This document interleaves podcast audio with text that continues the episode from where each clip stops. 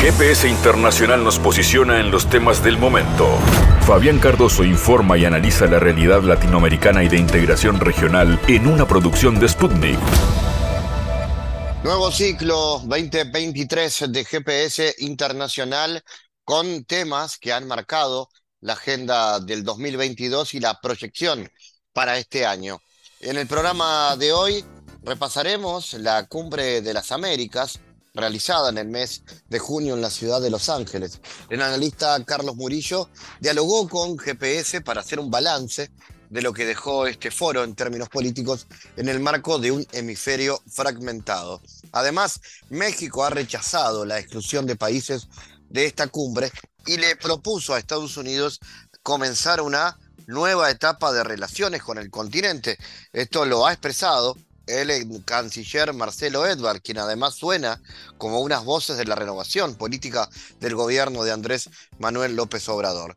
Además, hablamos con Mariana Vázquez, responsable de la diplomatura que ofrece el Observatorio del Sur Global sobre soberanía e integración regional en el siglo XXI. Mariana dialogó con GPS para analizar las perspectivas en torno a los nuevos tiempos políticos en América Latina. Además, estuvimos en contacto con la presidenta de la organización sin fines de lucro. Tenemos ELA Uruguay, Carolina Rius. Así, con estos contenidos, arrancamos un nuevo ciclo, un nuevo año del GPS Internacional.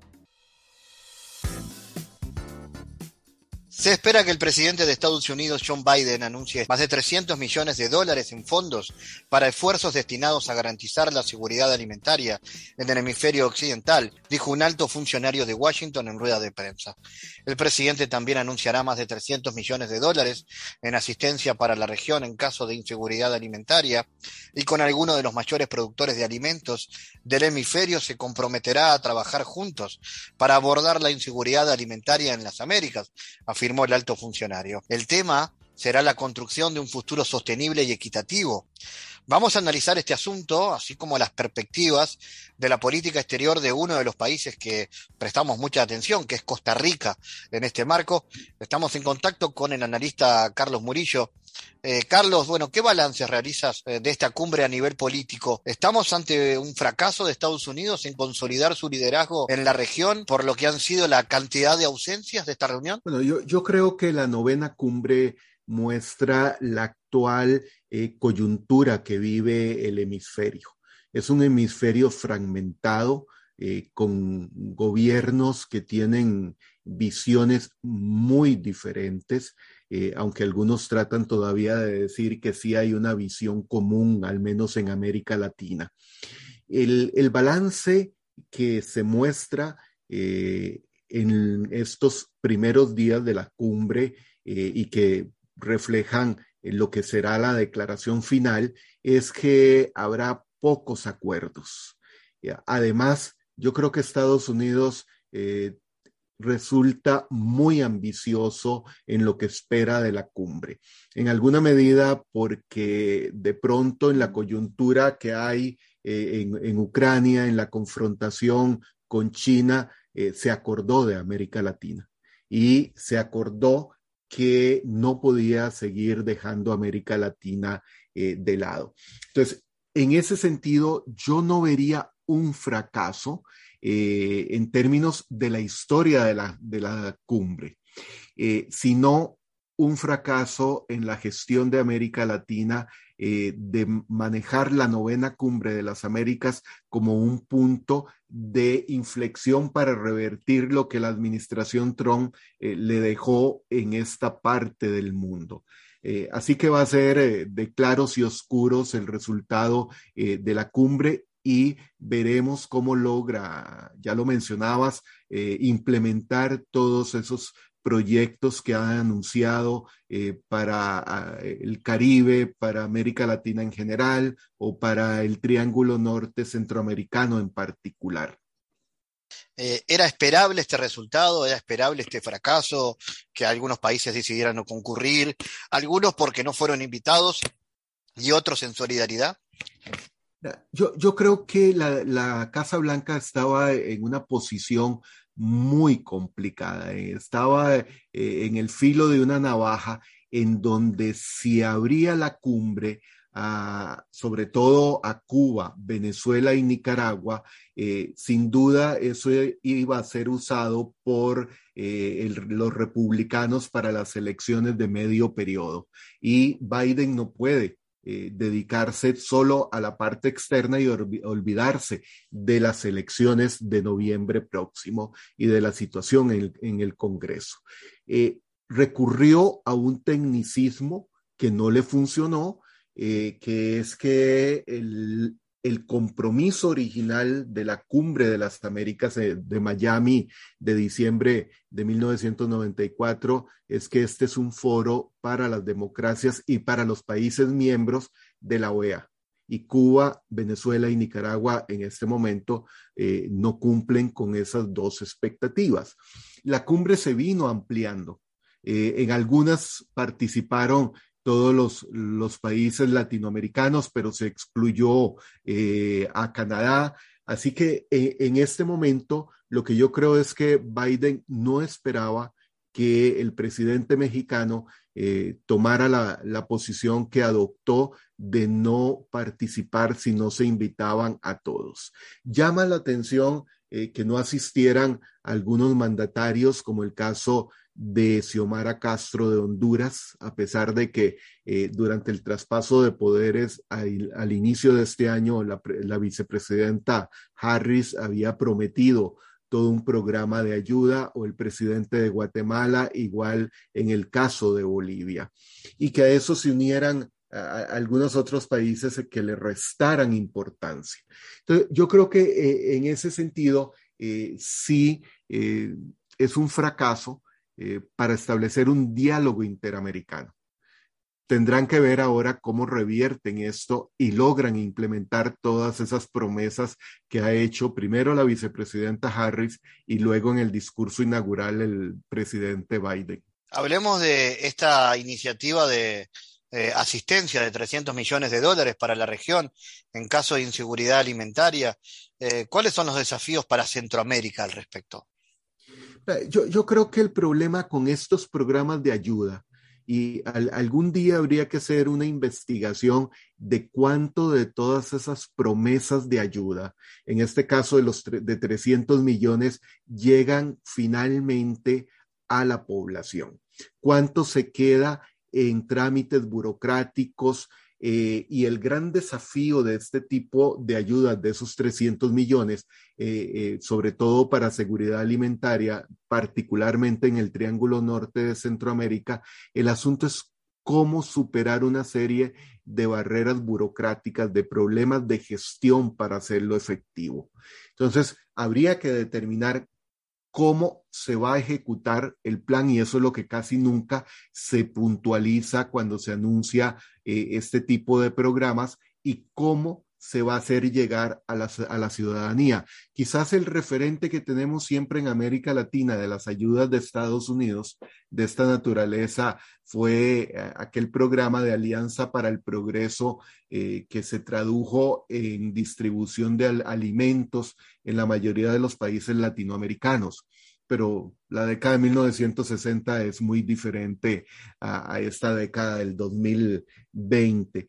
Entonces, el gran reto no es eh, si 300 millones es suficiente o no, sino cuánto de esos 300 millones va a llegar a cada ciudadano y ciudadana en la región. Ahí está el, gran reto en una coyuntura particular, porque no, no podemos obviar los problemas que hay en este momento para eh, los abastecimientos, por ejemplo, de cereales, el problema de la guerra en Ucrania, de lo que anuncian las eh, instituciones financieras internacionales de una era de estanflación eh, que va a generar en realidad un escenario económico y de seguridad alimentaria muy complejo. ¿Cómo analizas, Carlos, las perspectivas de Costa Rica en esta cumbre y cuáles son los mayores desafíos para la política exterior hoy de este país?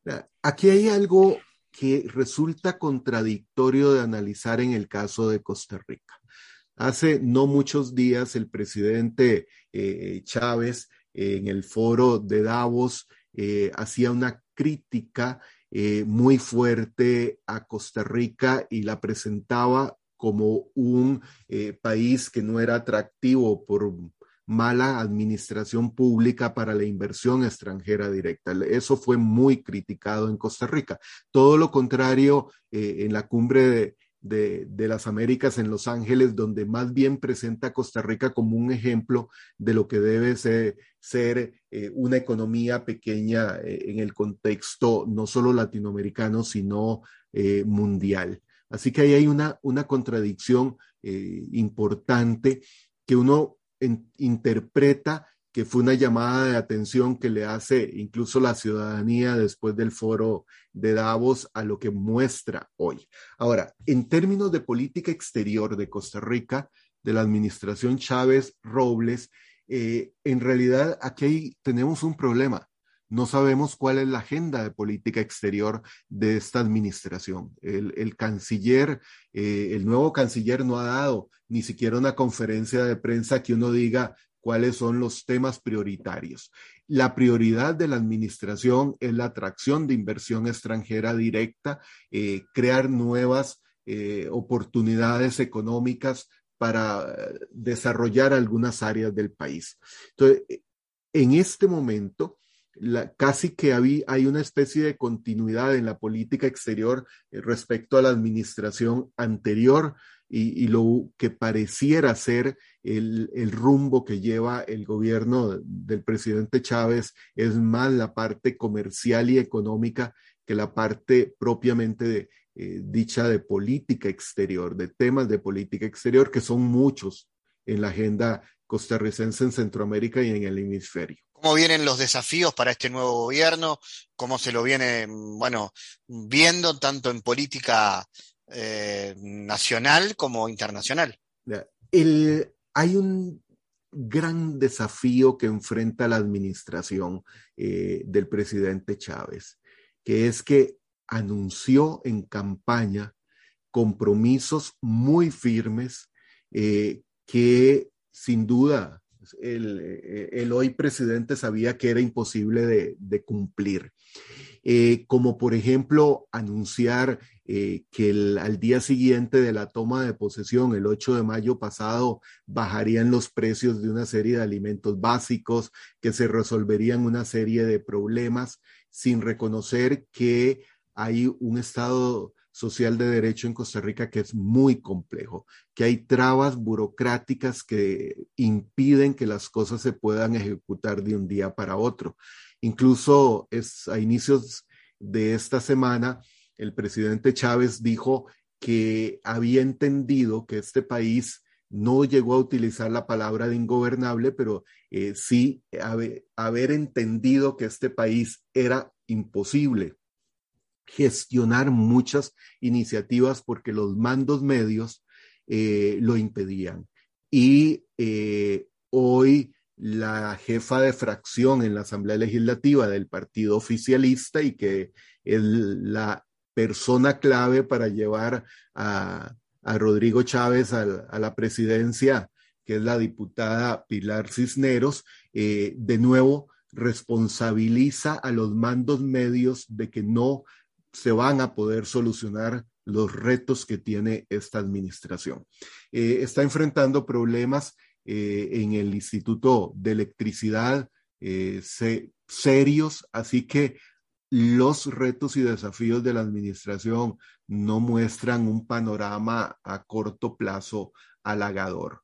yo creo que van a tener que adoptar políticas firmes, pero dentro del marco institucional. Y ahí tiene todo un reto, porque si no, la ciudadanía le va a cobrar todas las promesas de campaña, que no fueron simples promesas de campaña como ocurre muy a menudo en todos los países latinoamericanos, sino que él eh, afirmaba fehacientemente que no era un político más, que lo que él prometía lo iba a cumplir en la fecha en que lo había prometido y ya está eh, diciendo que no lo va a poder hacer. Carlos Murillo, desde Costa Rica, gracias por tu análisis. Con gusto, siempre un placer.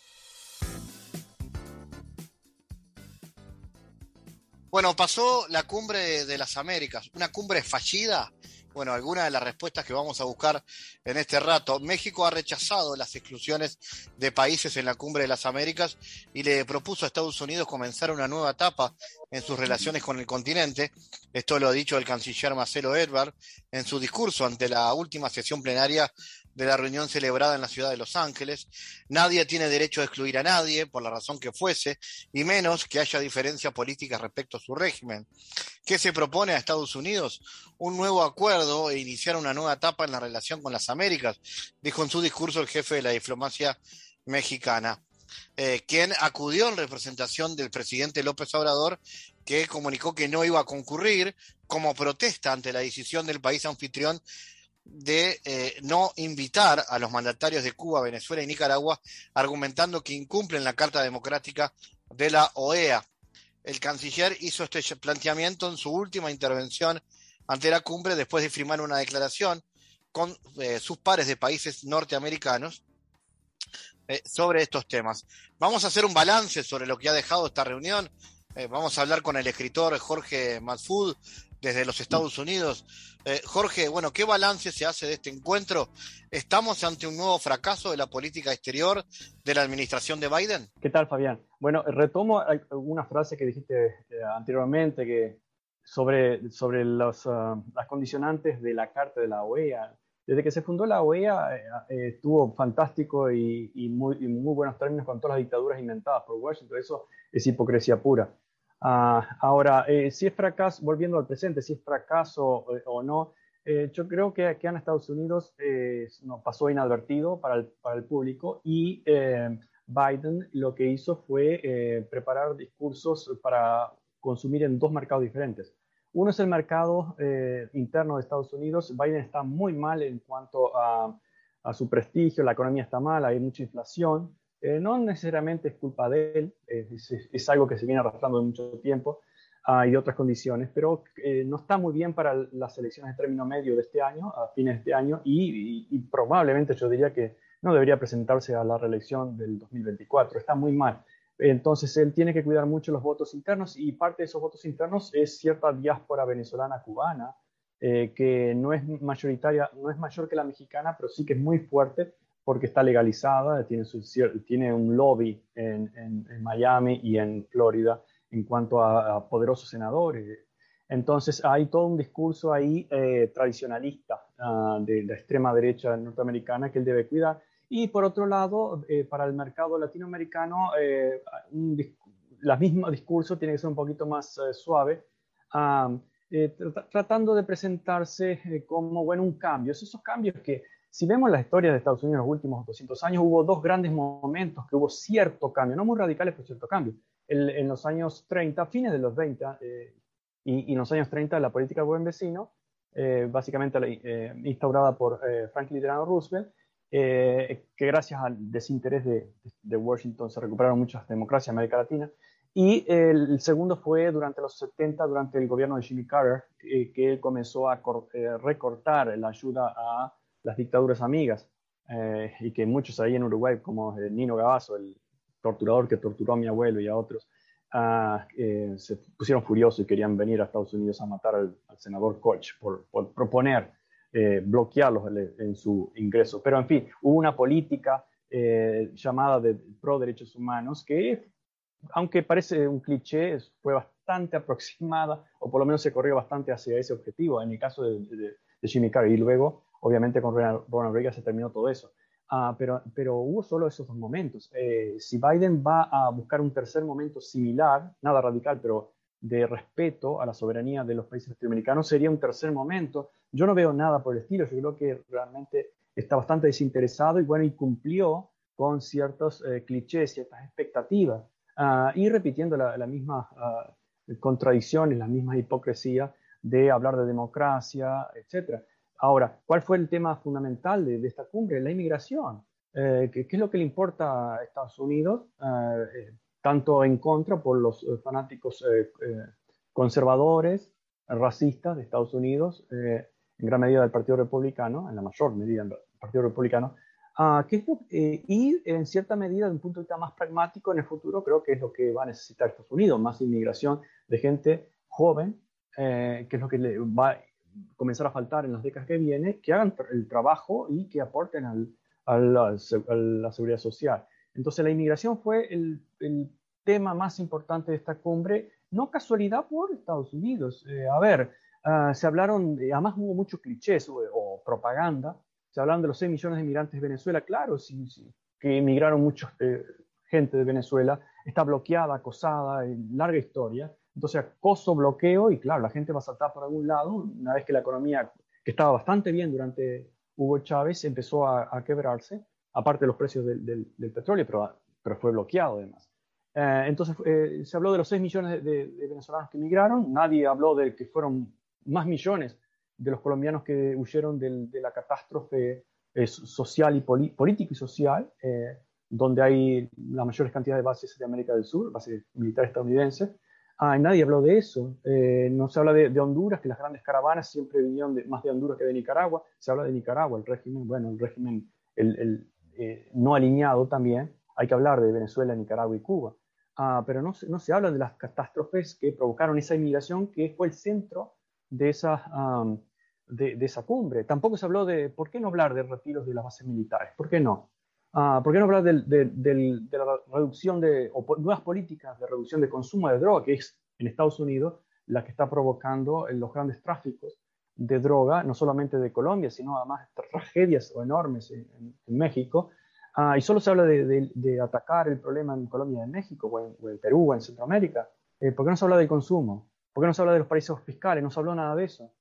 Eh, ¿Por qué no se habla de del acoso a, la independencia de los países? ¿Por qué no se habla de, una de las cartas, que, de uno de los acuerdos que se firmaron incluso en Montevideo en 1933, ah, que, fue la regla de oro de la política del no intervencionismo, ah, que, al final Estados Unidos en los años 30, con la política de buen vecino que decía, terminó aceptando, cosa que muchos no querían, eh, aceptar de que los países no tienen derecho a intervenir. En realidad, y se habló mucho de la seguridad, otro punto, inmigración y seguridad, y seguridad, y, creo que uno de los slogans fue Reducing and, Managing Irregular Immigration.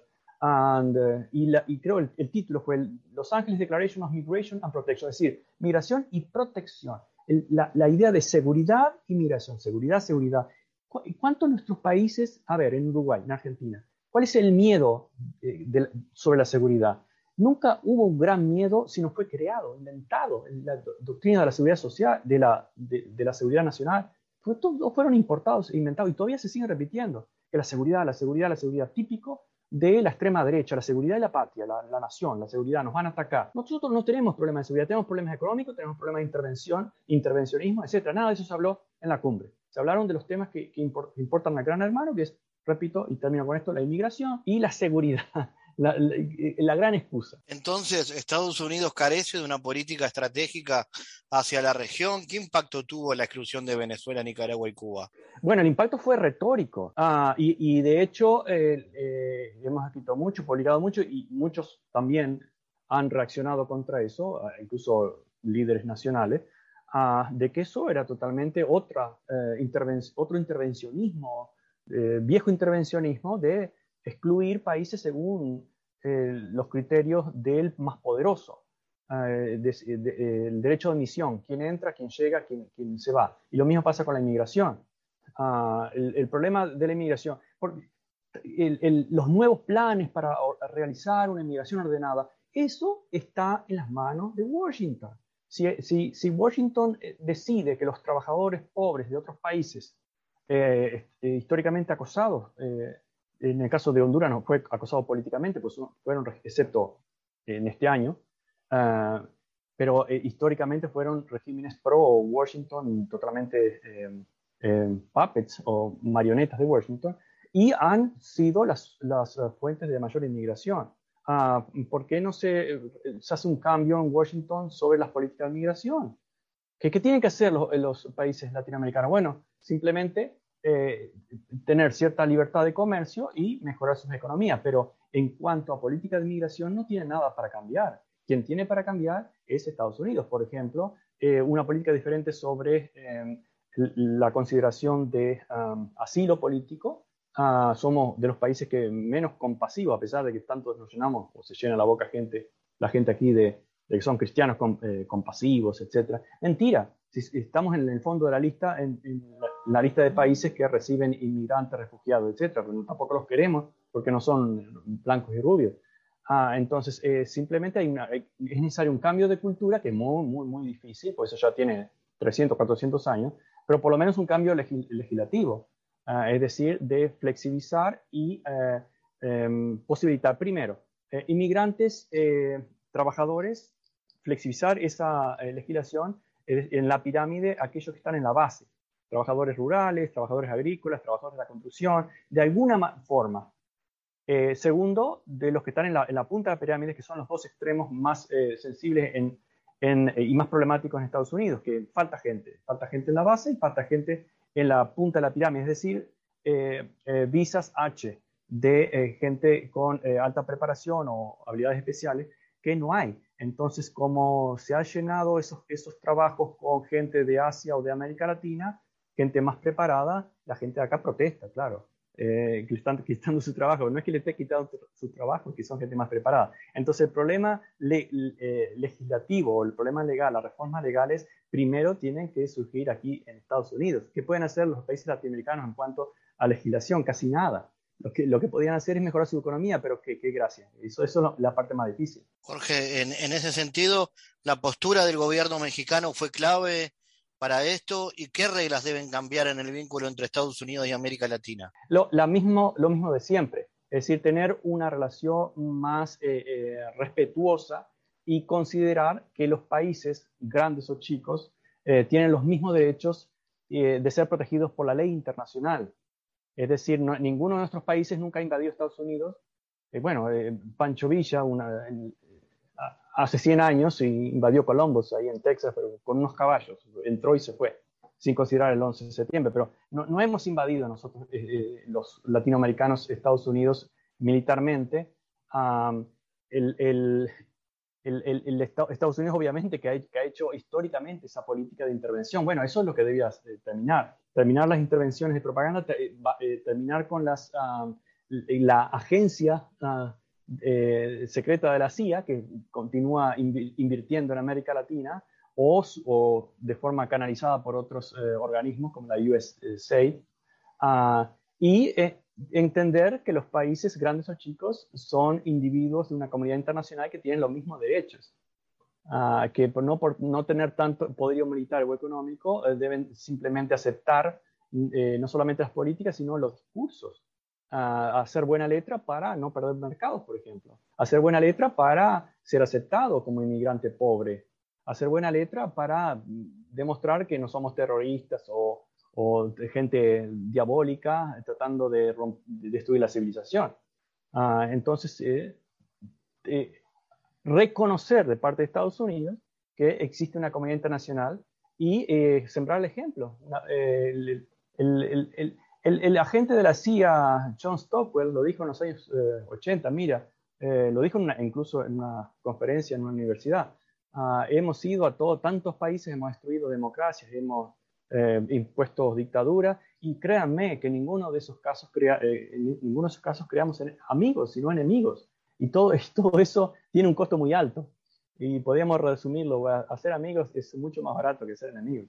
Eso es lo que debería hacer Estados Unidos, por su bien, su propio bien no, sin hablar del bien del resto del mundo, pero por su propio bien debería realmente respetar eh, en, los hechos ah, y respetar eso que llama libre mercado, que nunca existió.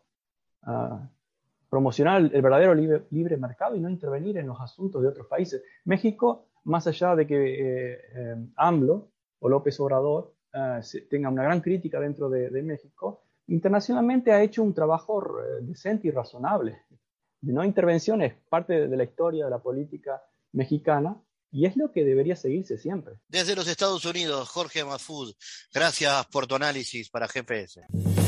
Analizamos los temas en GPS Internacional.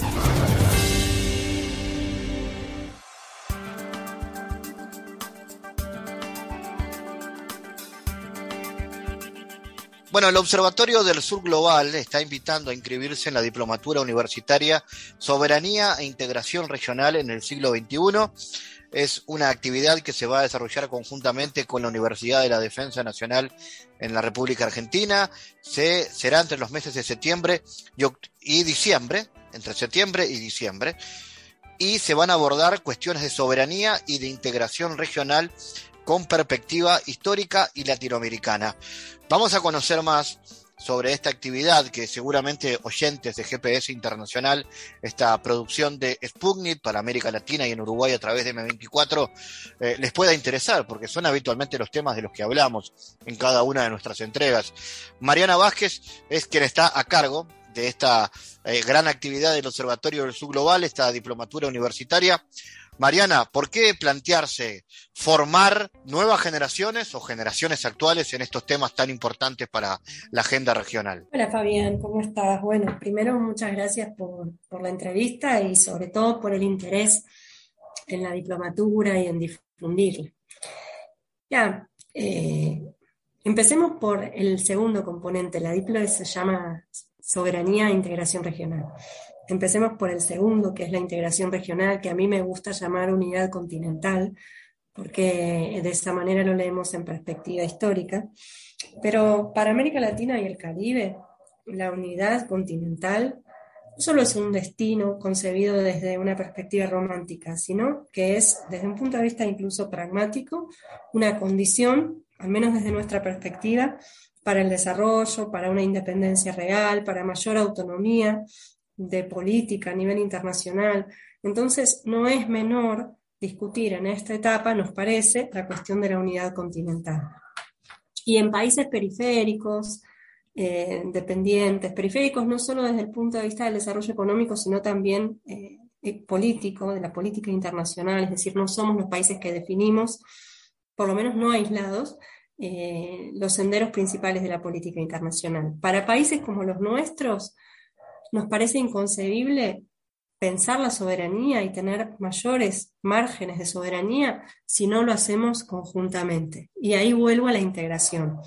Entonces, eh, esta propuesta busca discutir ambas cosas en perspectiva histórica, yendo también al pensamiento que caracterizó una especie de geopolítica intuitiva en la etapa de las independencias, pero también muy centrada en el presente, en los problemas actuales, en los desafíos del presente. De hecho, tratamos temas como la soberanía sanitaria, que nadie puede decir que es un tema menor después de la pandemia de COVID, eh, la soberanía alimentaria, la soberanía energética, bueno, en fin, un conjunto de temas que eh, vinculan ambas cuestiones, ¿no? La cuestión de la soberanía y la cuestión de la necesaria, clave unidad de nuestros países. Mencionás varios aspectos, soberanía energética, soberanía tecnológica, la sanitaria, la alimentaria, y también los procesos de integración que hoy están bastante golpeados, por decirlo de alguna manera. Por ejemplo, la desaparecida UNASUR y el afectado Mercosur. ¿Qué, qué tan necesarios son hoy y cómo, cómo se puede aplicar desde la academia también esa necesidad? Sí, sin duda. Eh, por supuesto que la etapa reciente de gobiernos de derecha, conservadores en lo político y liberales en lo económico, podríamos sintetizar así más fácilmente, eh, desmantelaron bastante las construcciones ligadas a, todo proceso de integración en la región. El Mercosur sobrevive, el Mercosur cumplió 30 años en el año 2021, el año pasado. Sin embargo, eh, crisis tras crisis, tiene serios problemas que hay que encarar y hay que resolver, pero eso no quita, y esto me parece importante resaltar y es lo que queremos destacar en la, en la diplomatura, no quita la relevancia estratégica y geopolítica del proceso de integración. Es decir, la salida, el sendero más deseable para nuestros países es con integración. Entonces hay que repensar eso. Pero me parece importante dejar eso claro, ¿no? Esa es nuestra perspectiva. No hay un destino aislado. Y no es, repito lo que dije al principio, no es una cuestión romántica. Es una cuestión política, estratégica, geoeconómica, desde muchas perspectivas. Después, por supuesto, no es menor la historia común, valores, la cultura, eh, también es central, pero lo digo desde una perspectiva que tiene otras aristas.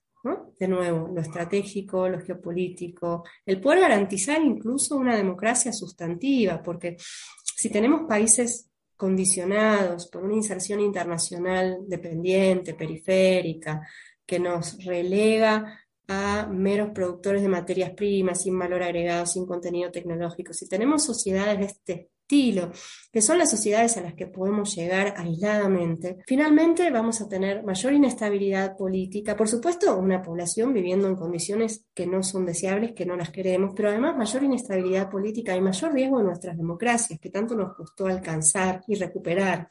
Mariana, ustedes también plantean un tema que sin duda para los argentinos está absolutamente en su ADN, pero que tal vez nos cueste un poco más a los que estamos de este lado del Río de la Plata o para cualquier otro hermano latinoamericano, que es el concepto de soberanía e integración regional y el Atlántico Sur.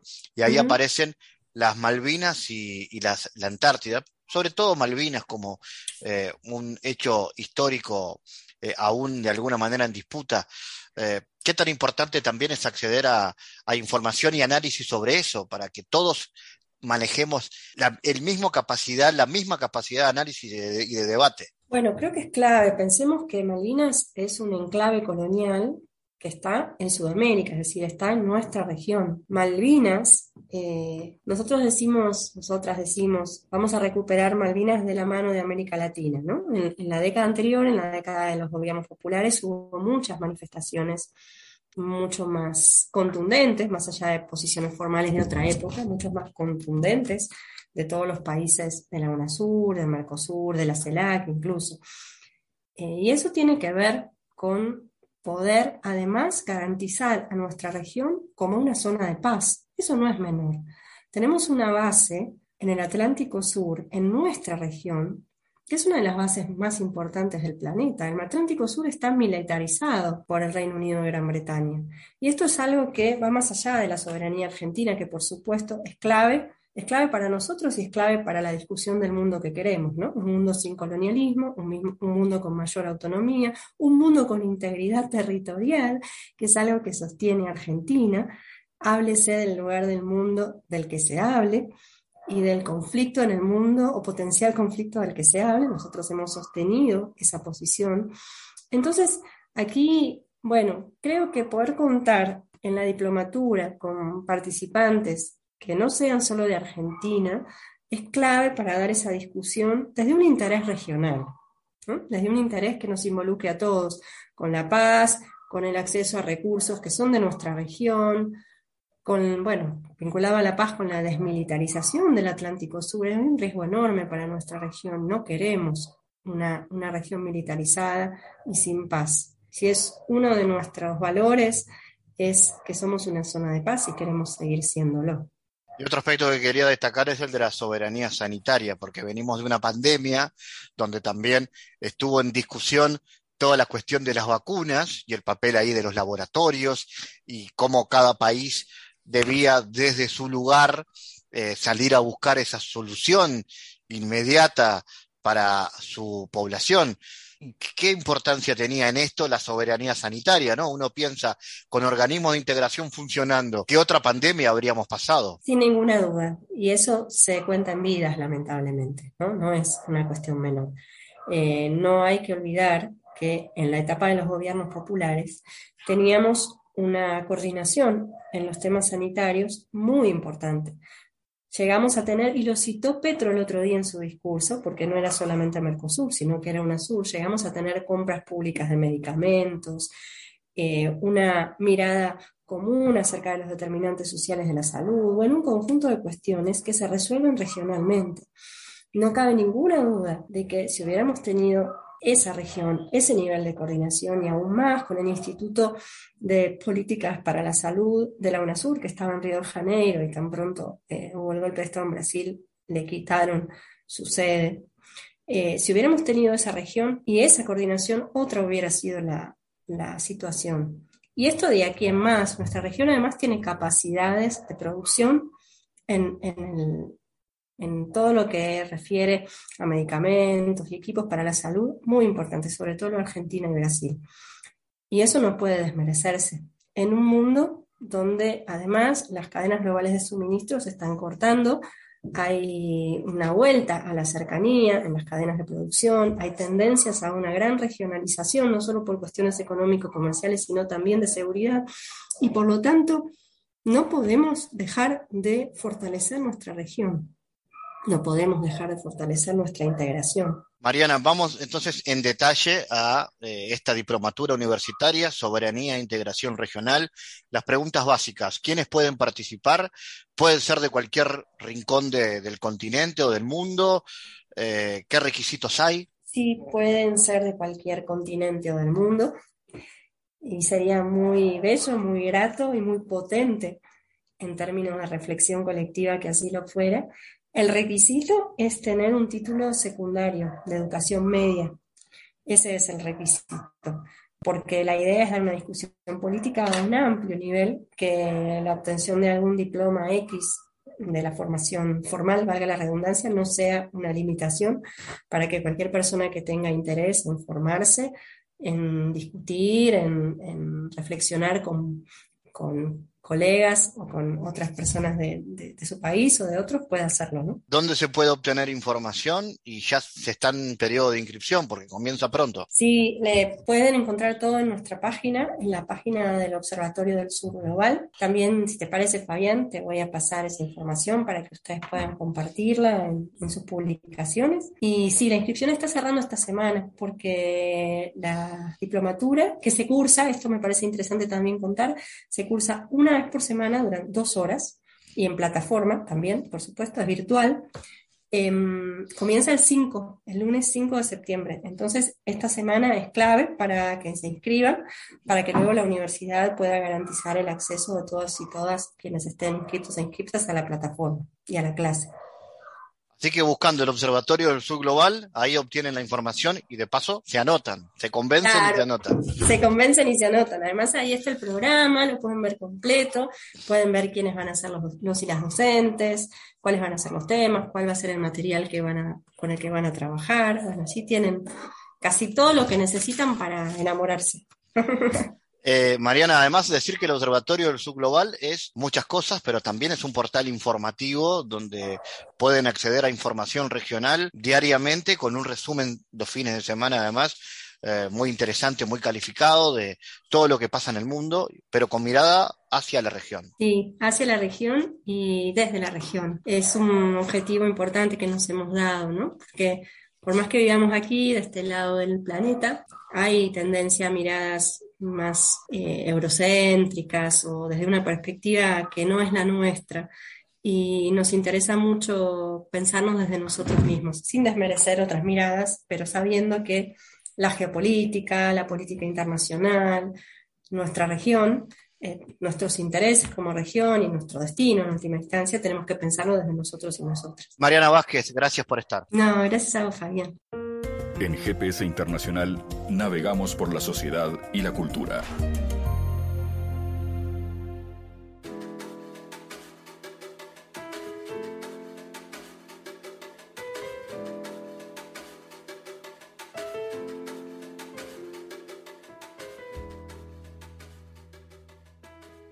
Tenemos ELA Uruguay, es una organización sin fines de lucro compuesta por personas afectadas con esclerosis lateral amiotrófica, familiares y amigos de estas personas.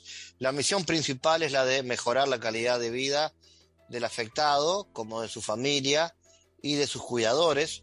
Para ello, los objetivos y actividades incluyen brindar información, tener atención y apoyo social y legal a las personas afectadas, también a sus familias y a sus cuidadores, y acompañar cada uno de los procesos y cuidados. Articular también con los actores sociales y gubernamentales es otra de las tareas que tiene eh, esta asociación, que abarca, como decíamos, eh, la salud y los cuidados paliativos, también la discapacidad. Vamos a recibir con mucho gusto Carolina Rius, integrante, actual presidenta de esta asociación, eh, para conocer más de, qué se trata, eh, tomando en cuenta además que estamos en fechas destacadas, fechas especiales, eh, que dan cuenta de, bueno, de, de actividades en este marco. Lo primero es conocer, Carolina, para que la gente pueda entender, la audiencia, cuáles son las principales características de esta enfermedad y qué políticas hay públicas para su tratamiento. Bueno, muchas gracias por la invitación. Preciosa presentación. Sintetizaste muy lindo todo lo que hacemos.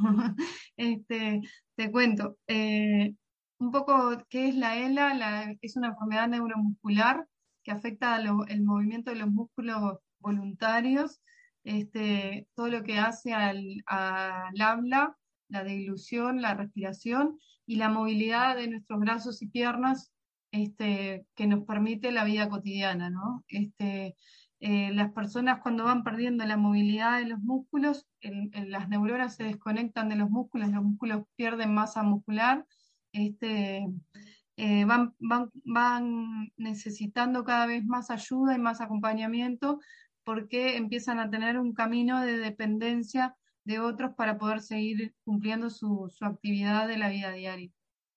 Eh, las políticas públicas en el Uruguay no cubren ninguno de, los, de las asistencias que requiere esta enfermedad.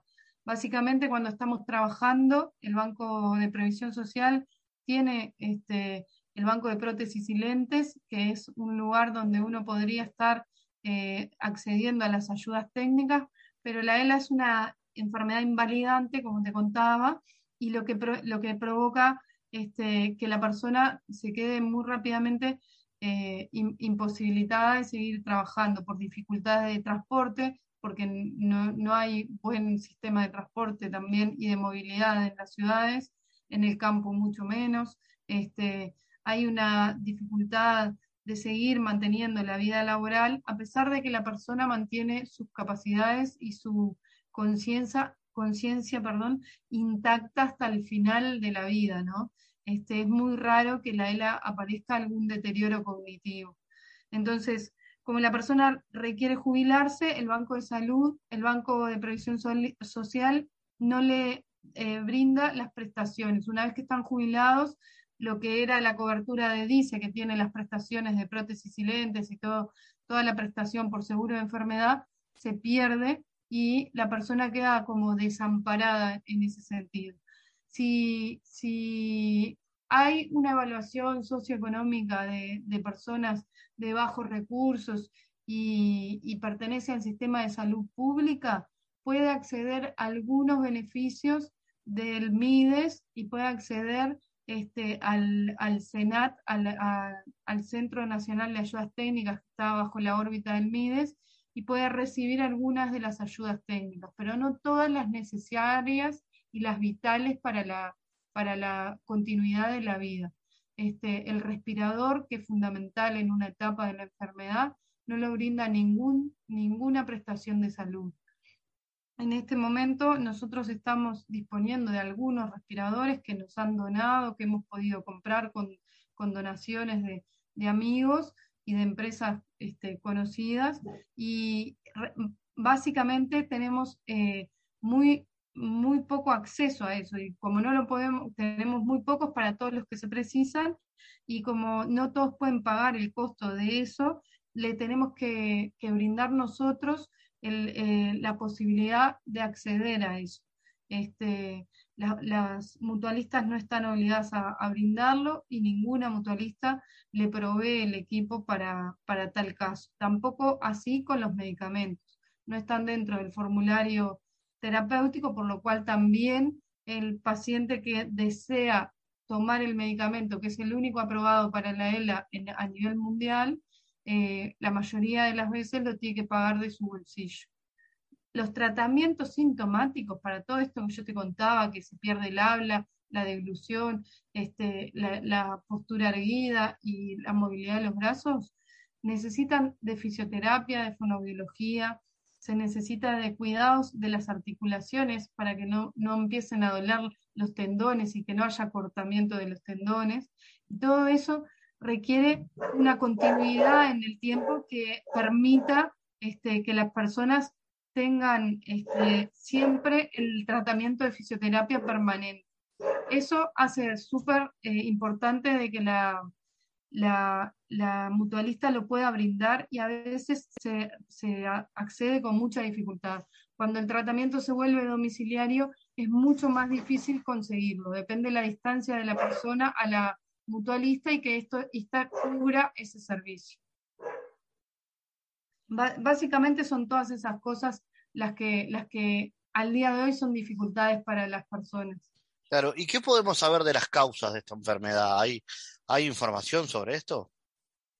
Eh, la enfermedad eh, se descubrió hace casi 100 años, un poco más de 100 años, y hasta el día de hoy no se conocen sus causas y, por esa razón es muy difícil que se llegue a conocer exacta la cura o la, capacidad de, producir el medicamento que frene el avance de la enfermedad. Este, se habla de multifactorial, de las causas multifactoriales, porque se consideran eh, a nivel estadístico eh, variables que, que, se repiten en las personas que, que, se les despierta la ELA. Se habla de contaminación ambiental, se habla de estrés eh, físico, de exceso de, de, actividad física, se han visto mayor cantidad de casos en, deportistas de alto rendimiento, no, son todas estadísticas, no podemos decir que porque hagas deporte va a suceder, pero sea, eh, la frecuencia de aparición de la ELA en algún tipo de, deportes es más frecuente que no, que tampoco se sabe si es por el deporte en sí o por algún este, complemento nutricional o algo que consumen en su, o, cosas que ellos consumen. O sea, como se habla de contaminación este, ambiental, se habla de todo lo que ingiere la persona o respira o el ambiente en el que vive que contamina, ¿no? Es muy difícil de, poder encontrar cuál es exacta la causa. Este, también se habla de estrés emocional, de un shock emocional muy fuerte, la, despierta la enfermedad, este, como que habría cierta variable en, las acciones asociadas al inicio de la enfermedad que es muy difícil de determinar cuál fue la causante. En ese sentido aparece esta organización tenemos ELA Uruguay. Bueno, ¿qué, ¿qué, actividades realiza y qué vínculos tiene con otras instituciones y con la institucionalidad pública del país? Bueno, nosotros empezamos en el año 2014 a raíz de la, del diagnóstico de la ELA de mi hermano Martín, que vivía en España. Esto eh, nos llevó a cuestionarnos, bueno, por qué si él no quería venirse a vivir con nosotros a Uruguay, todos estábamos acá con, toda la familia, los hermanos, para poderlo ayudar. Y en ese momento él decidió quedarse en España, quería terminar su vida allá, tenía dos hijos, una familia armada, y, este, y no estaba con fuerzas de, volver a empezar este, otra, otra trayectoria en esa, en esa etapa de la vida. Entonces, este, en, la búsqueda de cómo ayudarlo, él propuso hacer esta organización porque estábamos viendo y aprendiendo de que a pesar de, lo feo que es el diagnóstico de esa enfermedad, tuvo la suerte de vivirla en un país donde tenía este, mucho más acceso a, todo esto que yo te contaba que lo que había acá en Uruguay. Cuando nos pusimos a averiguar para que él se viniera, veíamos que acá no había nada de lo que él estaba recibiendo. Entonces, la propuesta de él fue, ¿por qué no hacemos una fundación que, se, que traiga al Uruguay lo que yo estoy aprendiendo acá o lo que estamos aprendiendo acá como familia y, es un, aporte como desde el lado de transformar el dolor en algo lindo al servicio de los demás y, poder este, hacer que en Uruguay haya las cosas que veíamos que en España ya estaban implementándose. En ese momento empezamos a trabajar con él y armamos eh, las asociaciones españolas nos acompañaron y nos apoyaron. Ese fue nuestro primer intercambio internacional y, nos, y nos propusieron armen la asociación de familiares para darle apoyo a las familias y un centro de referencia en ELA que pueda este, atender y asistir a los pacientes y especializarse en los tratamientos de, ELA. En ese camino este, nos pareció que el mejor lugar para que el centro de referencia se alojara era el Hospital de Clínicas, porque es un hospital universitario, porque es donde se forman los médicos nuevos y donde la investigación va de la mano con la asistencia y con, y con, el, y con todo lo que es extensión universitaria. Entonces, nos parecía que era importante que tuviera esas tres patas y que pudiéramos trabajar en conjunto con la Universidad de la República. Y, bueno, y ahí empezó nuestro camino de crear algo que empiece a poder darle forma a un centro de referencia, empezar a visitar a las familias y ver cómo los podíamos ayudar. Y ahí empezaban a surgir las distintas necesidades de cada uno. Este, bueno, acompañarlos en todo lo que era buscar, búsqueda de información, de prestaciones sociales, del Estado, de, bueno, de los juicios de amparo, de los, de los reclamos de sus derechos, de cómo eh, formar y capacitar al, al, personal de la salud que se encuentra con una enfermedad muy poco frecuente. En Uruguay hay aproximadamente 50 casos nuevos por año de ELA.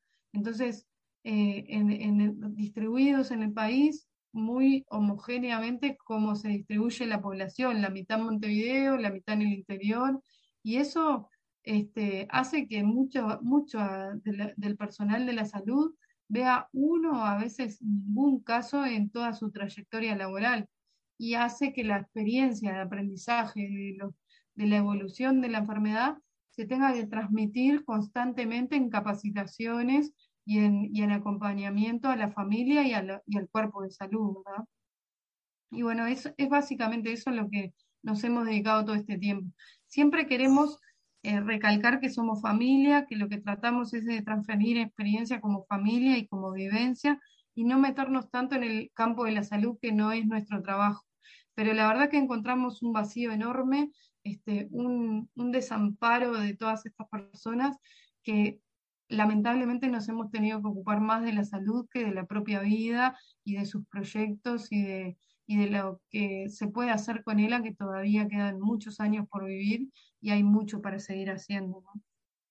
Claro, iba a preguntarte qué, qué perspectivas hay para la mejora de la situación de las personas con esta enfermedad en el Uruguay. Eh, ¿hay, ¿Hay realmente esperanzas, posibilidades, perspectivas?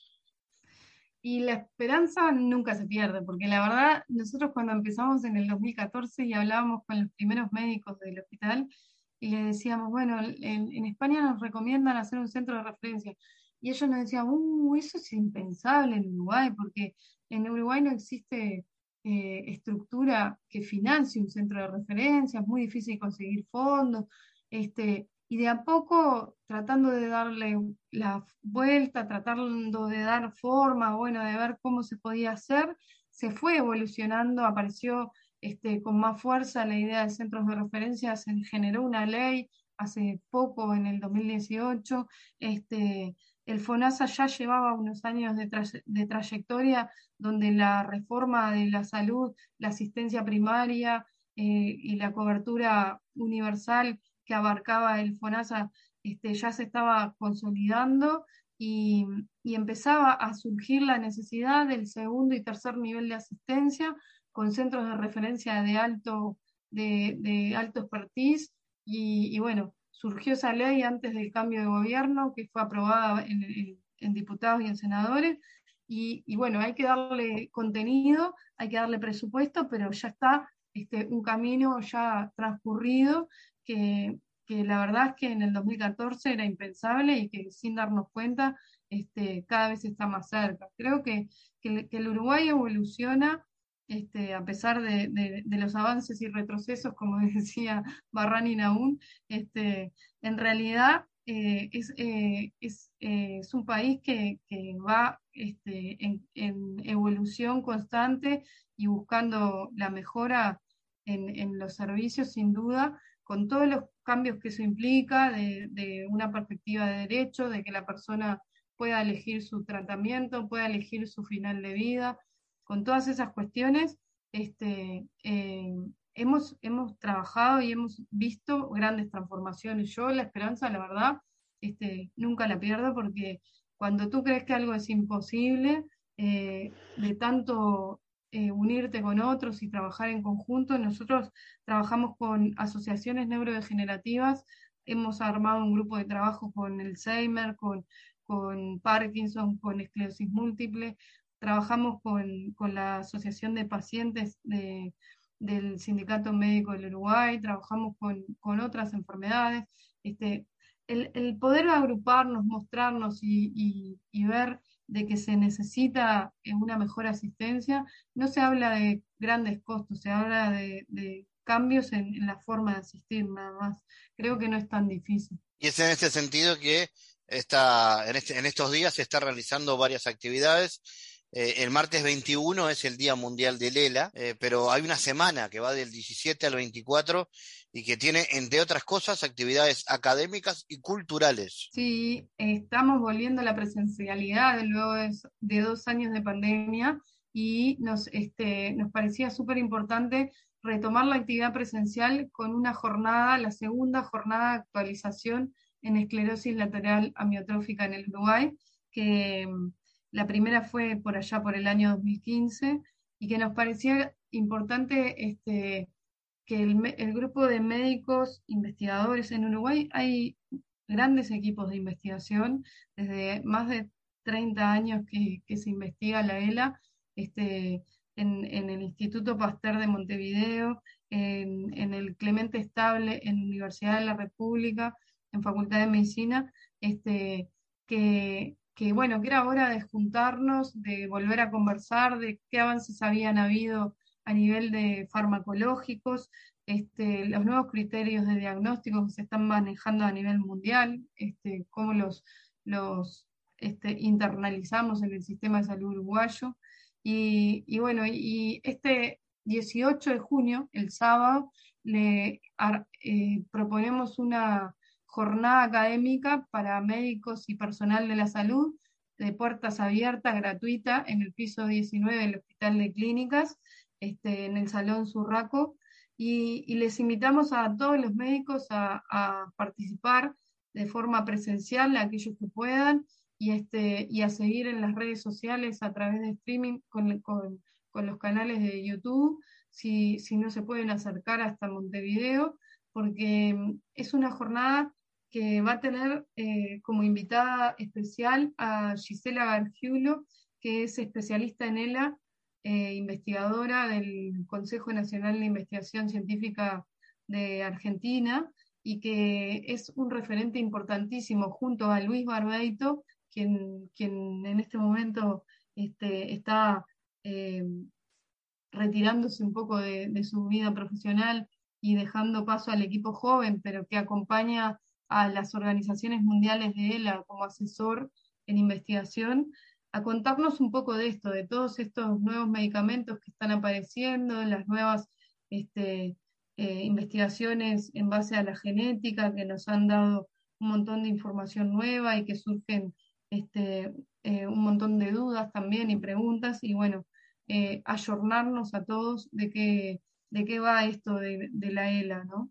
Y en la tarde, en ese mismo lugar, eh, una actividad para este, personas que tengan ELA, amigos, familiares, cuidadores, eh, personal de la salud, que, técnicos que quieran acercarse.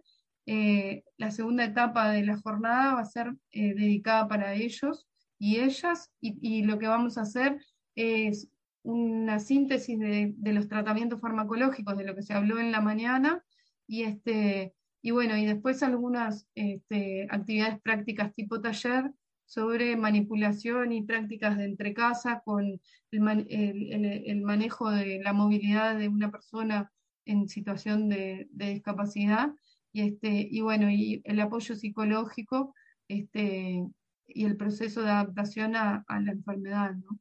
que es algo fundamental que siempre este, la gente está pidiendo eh, para ver cómo, cómo acompañar a esa persona. Carolina Rius de Tenemos ELA, gracias por haber estado en GPS Internacional. Bueno, muchísimas gracias a ustedes. Los invitamos también a ir a la obra de teatro que se está haciendo en Espacio Teatro.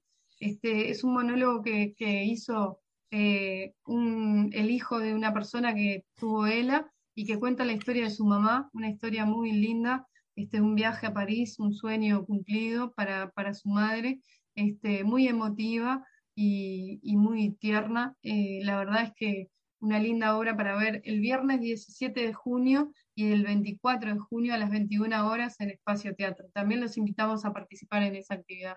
Muchas gracias a ustedes por la nota y, gracias por este tiempo. El mundo en GPS Internacional.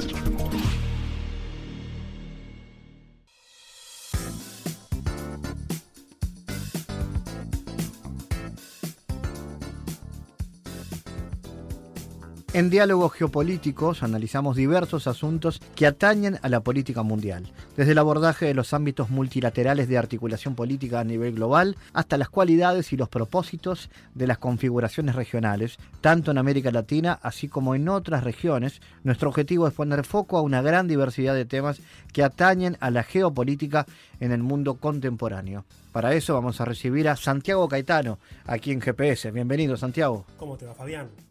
La intensificación de los procesos globales en estos últimos 30 años ha generado una serie de cambios en la estructura productiva global, lo cual implicó un fuerte condicionamiento en la respuesta de los estados en el sistema internacional.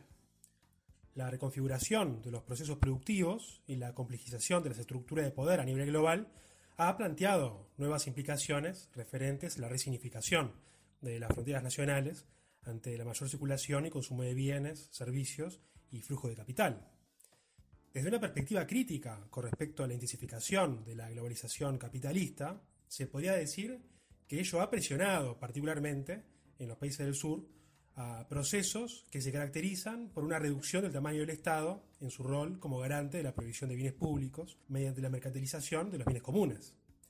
En este sentido, en aquellas áreas en las que no existe el mercado, este debería ser creado cuando sea necesario mediante la acción estatal. Santiago, ¿cómo ha impactado la globalización en las relaciones entre las empresas transnacionales y los estados periféricos? Mirá, los cambios productivos relacionados con la revolución científico-técnica de estos últimos 15 años han promovido una reconfiguración cada vez más transnacional de las dinámicas de producción global, lo cual, por un lado, ha generado impactos fuertes en los sistemas socioecológicos.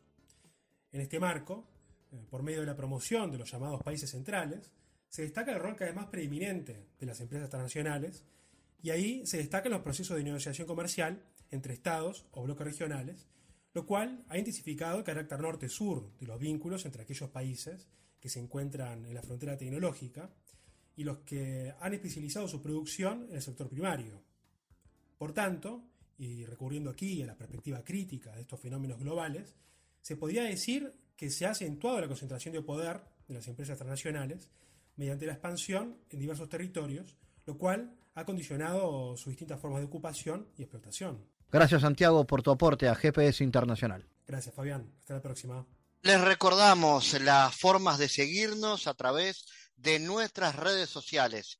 Somos arroba GPS Inter en Twitter. Estamos también en la red Facebook GPS Internacional y a través de una lista de difusión a través de la red Telegram, donde habitualmente compartimos los contenidos de cada uno de los programas de GPS Internacional, esta producción de Sputnik que se emite en M24 en Uruguay, en las radios públicas de Bolivia, en Radio del Plata en Argentina y a través de nuestra página mundo.sputniknews.com.